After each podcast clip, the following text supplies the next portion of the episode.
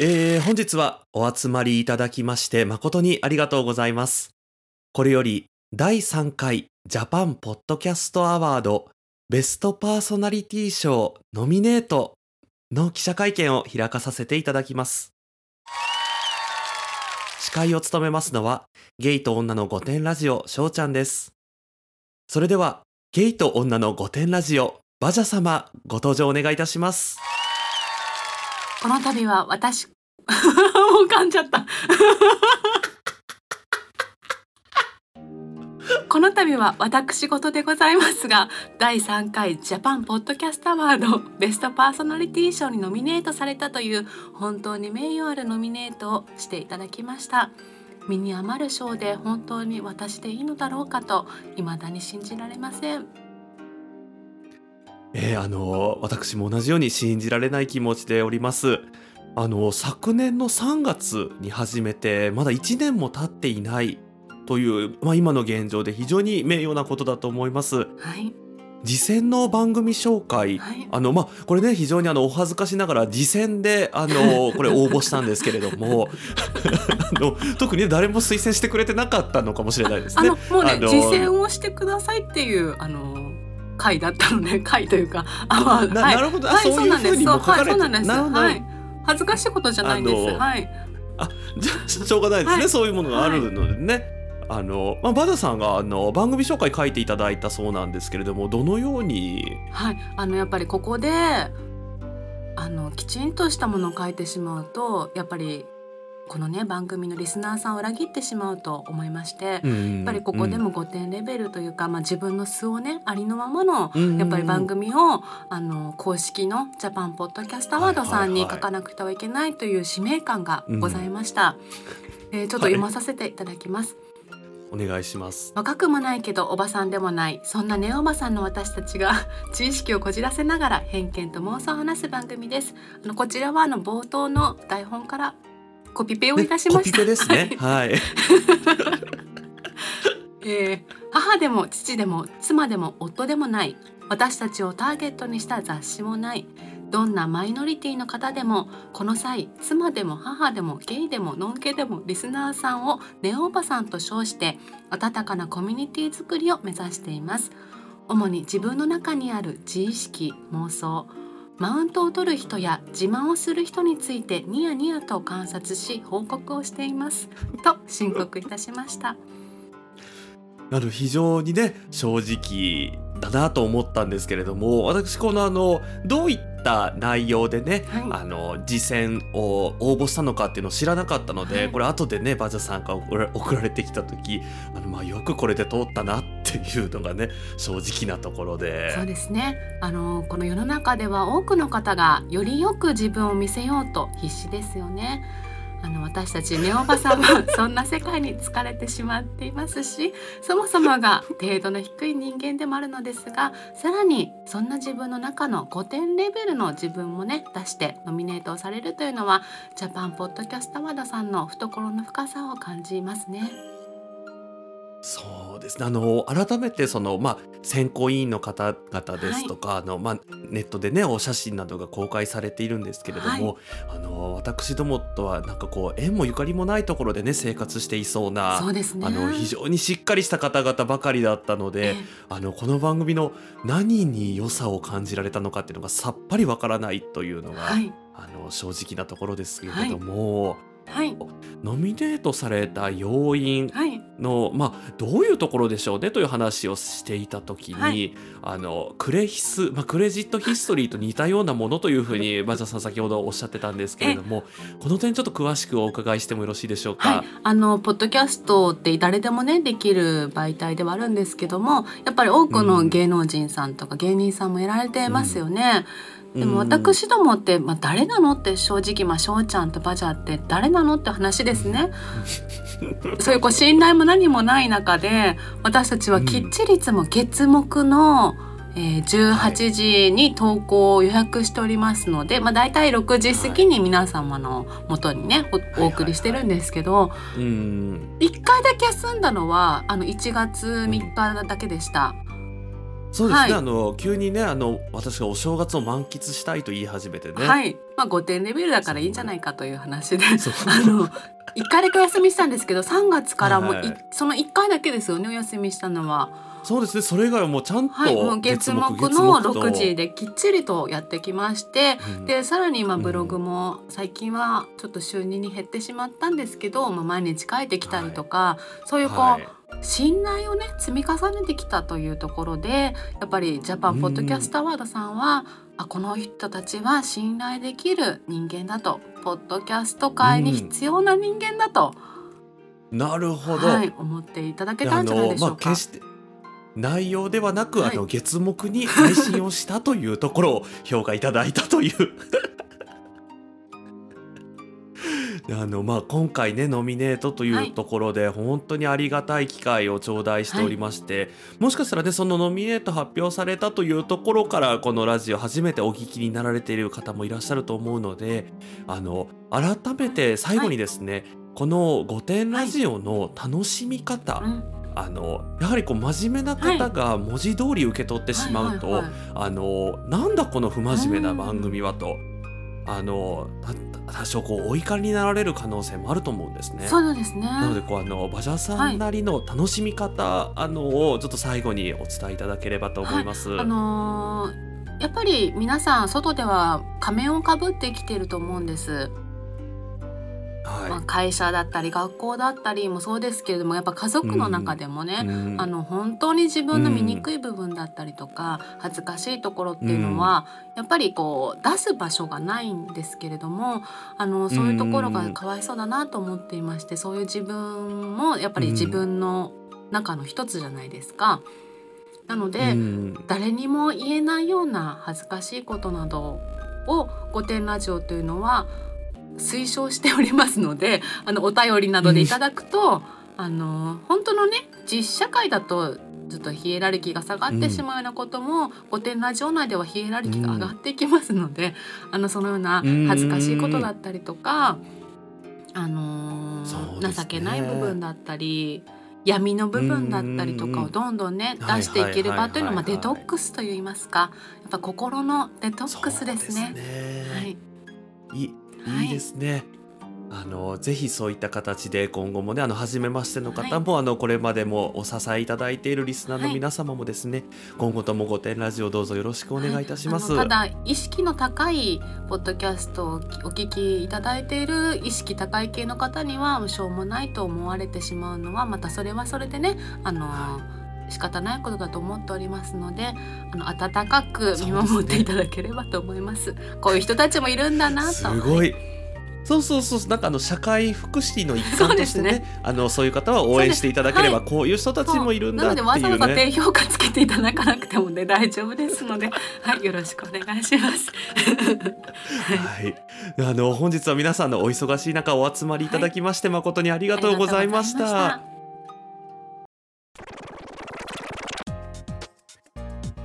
皆さんこんばんは。生きることお疲れ様です。ゲイと女の御殿ラジオしょうちゃんです。こんばんはバジャです。若くもないけどおばさんでもない。そんなネオおばさんの私たちが自意識をこじらせながら偏見と妄想を話す番組です。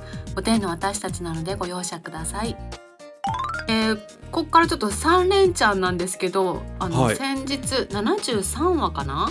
うん73話であの私がねあのうちと呼んでいた中学はいはい生とはいはいかはいうち女。そうあの今どうしてるかなっていうことをちょっと問いたところ、うん。あのツイッターでも様々な反響いただいたんですけれども、うん。あの、周りのねうち女こんな人いましたとか、自分もうち女でしたとかね、で結構ね社会学でも注目されてるみたいなんですようちと呼ばれ呼んでいる女の子のこと。うん強すぎる女性性を避けるためとかねいろいろ書いてありましたけど私これまた別の機会でやりたいんですけどうんうん、あの私どうしても俺とか僕って言えなかったの。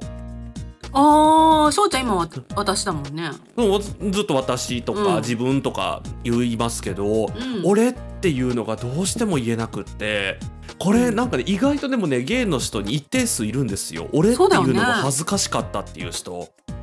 それじゃあしょうちゃんどうやって呼んでたの？自分のこと。あのねだ学生の頃から自分だった。自分ねって。あんまいないよねそう。自分っていう人だかねらねその俺って言えなかった俺って言えなかった私と、うちって言っちゃう女子うん。ってもしかしたら根底に何か近しいものがあるのかうんなとか、あると思う。やっぱりちょっとこう、私もね中学生の時ドライヤーを朝やるのが恥ずかしかったの、ほう。中1の時。あの、うん。私すっごい癖っ気なんだけど、うん。あのドライヤーっていうかさななんていうの、うん。くるくるくるドライヤーみたいなのあるじゃない、うん巻くやつ、うん。それうちにあってさ親が使ってて。うん。でそれを使えば簡単に羽が直せるんだけど、うんなんかそれを使ってるとなんかこう色気づいてんじゃねえよって親に思われてる思われちゃうんじゃないかっていうか、ね。そんな急に女性に？うん。少女から児童から女性うん。みたいな、それがね恥ずかしかった時があった。ななんか、うん。この辺ちょっともうちょっと深掘りしてみたいですねまたタそう。イミングで。だから多分それが私は私ってもう小学生の頃からずっと言ってたから別になかったんだけど、やっぱそこ、うん。その私がドライヤー使えなかった自意識がやっぱうん。うちに行ったんだと思うのよね。うんうんうんうんうんうんですっごい余談なんだけど今思い出しちゃったんだけどさ、うんうんあの私大学、まあ、まあ昔からそうなんだけどジャニオタだったじゃないですか幼稚園からね、うん。だからやっぱイケメンが好きだったんですよ。うん。で大学生の時に友達がバイト先にすんごいイケメンがいるって言ってうん。で福山雅治に似てるっていうの。うん。でもすごいバカなんだよねって言ってたのね。うん。でもまあバカでもいいよって言ってイケメンだったらって言って、うん。あのじゃあ紹介するよって言って紹介してもらったんだけどさ。うん大学生の男の子がさうん。オレッチって呼んでたの。自分のこと。でちょっとねオレッチは無理だった。あのバカっていうのとまた違う次 そうなの。元だよね。そうなの。あの偏差値とかじゃないの。うんうんはあって思っちゃいました俺っちっていう自意識なかなかですね。なかなかだよね。うん。すごい残念だった。顔は本当にね福山雅治みたいなイケメンだったなんるだけど。ほどね。はい。ラジオネームピーちゃんさんです。しょうちゃんさんバジャさんこんばんは。番組名に惹かれて聞き始めてすっかり番組のファンになった24歳会社員女です。指導を担当している入社2年目の会社の後輩がまさに一人称うちの使い手なんです今年度から みっちり指導するのですが彼女は2年目。1年目の時に指導されていないわけがないと思い当時の指導担当社員に確認してみるともちろん故障について指導したがこれがうちのやり方なんでと言わんばかりの態度で1年間改まることがなかったとのこと。ただならぬ大物感を感じながらも指導担当としての立場や社内の周りの目があるので本人と面談をして「うち」の一人称を改めるように伝えたところそれ以来彼女の一人称は自分になりました。さっき言ってたやつじゃん。すぐ伏線が回収されちゃった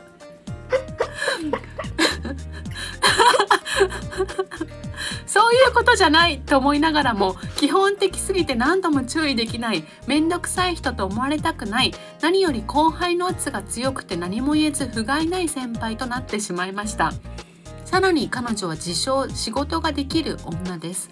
あくまで私の分析ですが大人になっても一人称に「うち」を使う猛者は根本的に強靭なメンタルの持ち主で明るいキャラクターとしての親しみやすさとコミュニケーション能力の高さを混同しているかなと思っています。ここまで来るともはやその強靭なメンタルを少し分けてほしいくらいです。バジャさんとしょうちゃんさんは放送後のたくさんの方から寄せられた反響も踏まえて一人称「うち」の使い手の性質をどのように分析されますか？毎回後輩にモヤモヤを感じていましたが放送を聞いてからは後輩を見るたびにこのモヤモヤが多くの人に伝わるといいなと思い仕事のストレスが少し軽減しました。本当にありがとうございます。寒い日が続きますのでご自愛ください ありがとうございます。ありがとうございます。まさかね役に立つことがありましたね。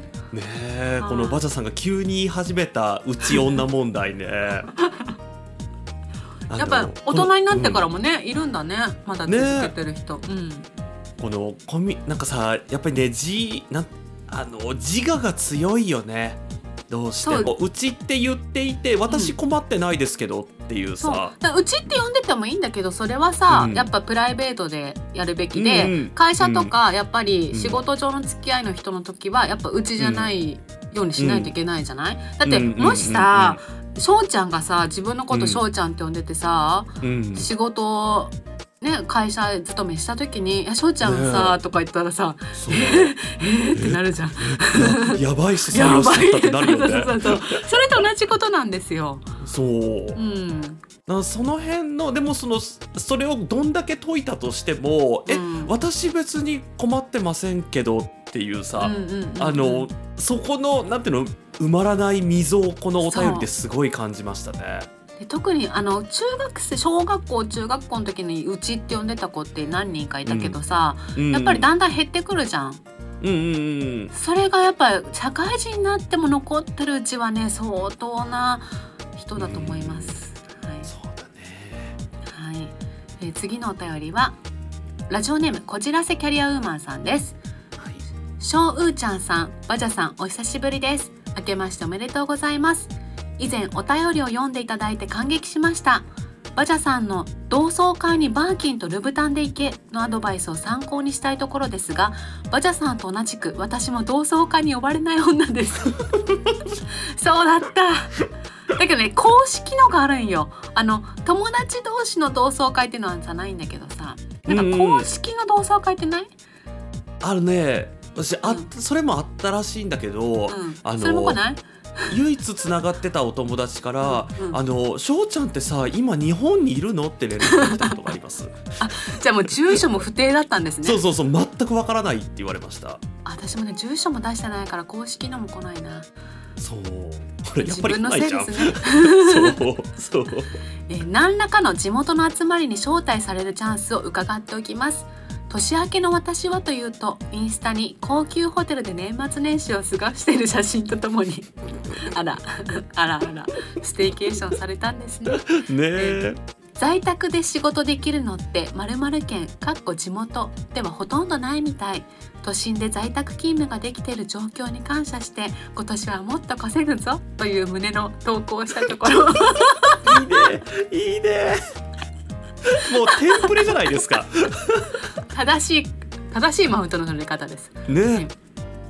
肝心な地元の同級生たちには誰にもいいねされませんでした。いいの。いいの。見てくれればいいの誰にもいいねされなくてもいいんですそようね。はい。あのみんなでブロックされもうこの野ね郎って。そうビュートさえされなければ大丈夫です、うんうん。はい、さて先日の回で話題になった一人称うちの方々ですが私の地元の学校にもいたのでインスタで観測した大人になってからの彼女らの様子を紹介したいと思います。ありがたい状況ですね。ねは1ビールや焼酎が好きな自分に酔っているので安い居酒屋のある商店街エリアに引っ越すあーはいはいはいはいはい。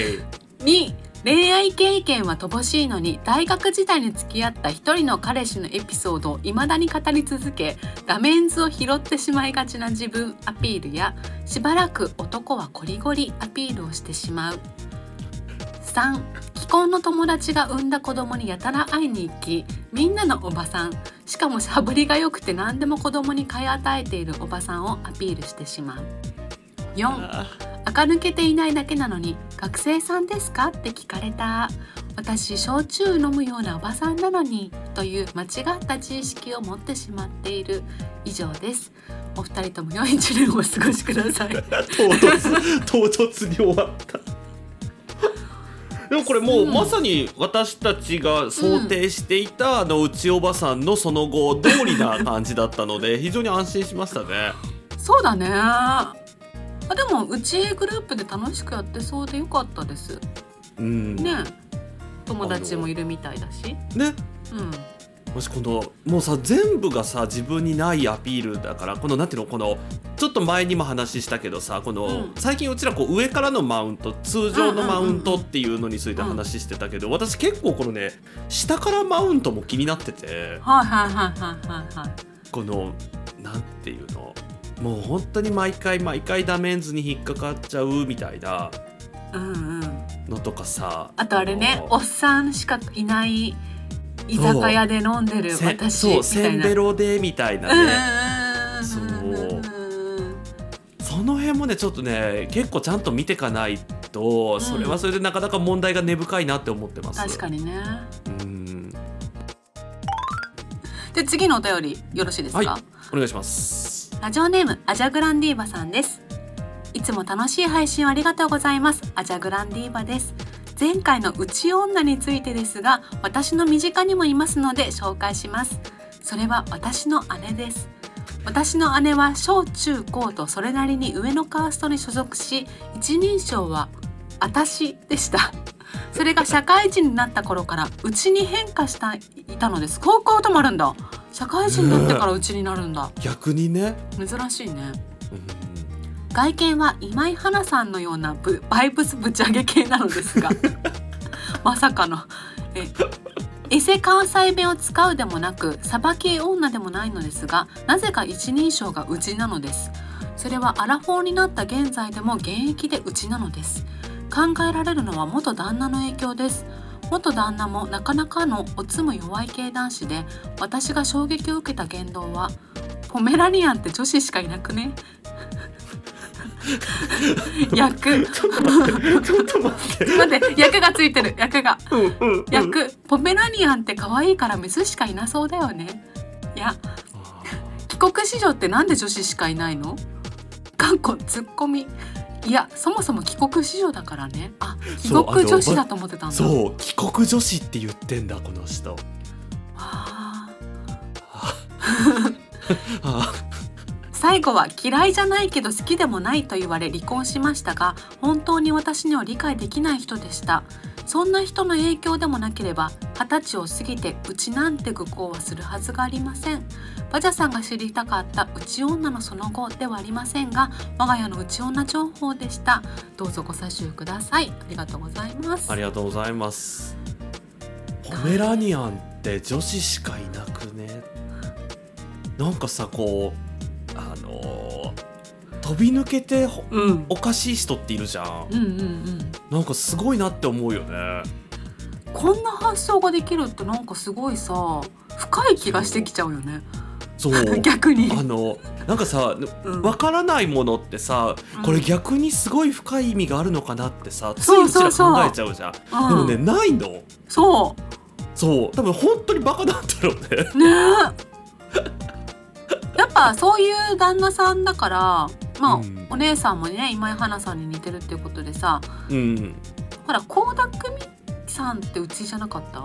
うちさあもうあの倖田來未みそのさんはもうあそこのご兄弟はもううちですよ完全に。なんかうち業界のトップの方よね、もうこれなんか自分倖田來未さんみそのさんはうち業界のトップなんだけれどもあの二人ちょっと流派が違うから、あーああああの姉妹での流派がね。そう。そうそうそうそうそう。うん。なんかそういうそれに憧れたのかなっていう。あーでも倖田來未さんリスペクトっていう可能性はあるよね。倖田來未さんのファンもやっぱすごいじゃないですか。ほら。うん。車とかさ倖、田來未カーみたいなの作ってたりされるし。あの倖田組あっていうなんかファンクラブみたいな倖田來未の方なんじゃない？お姉様。そう。私あれをさ、見た時になんかすごい安心して、こうなんていうの？ブランディングが成功してるなっていうさ。そうだね。なんていうの？ちょっと前のシャネル大好きここ女と同じような、もうちゃんとこうなんていうの？倖田來未を好きな人はこういう路線で、こういうところに住んでいて、こういうライフスタイルを送っていてっていうさで車にあの倖田來未っていうステッカーを貼るっていう、なんかもうちゃんとこう統率が取れてるっていうのにねすごい感動したんだよね。クーちゃんだよねクーちゃんそうクーちゃんですよ。今年もう一波来るかもね倖田來未さん。なんか私ね最近ねあのダイエットのうん広告でよく倖田來未さんが、あの広告となってるのがなんかヤフーとかにね出てきますよ。へーあのね、前回ちょっとトレンド予測もしましたけれども、今年一押しアーティストとしてじゃあちょっと倖田來未さんをみそのさんもね 一緒に頑張っていただきたいですね。そう。はい。そうですね。あの内女の代表としてね、ちょっと頑張っていただきたいですね。えー本日も最後までお聞きいただきありがとうございました。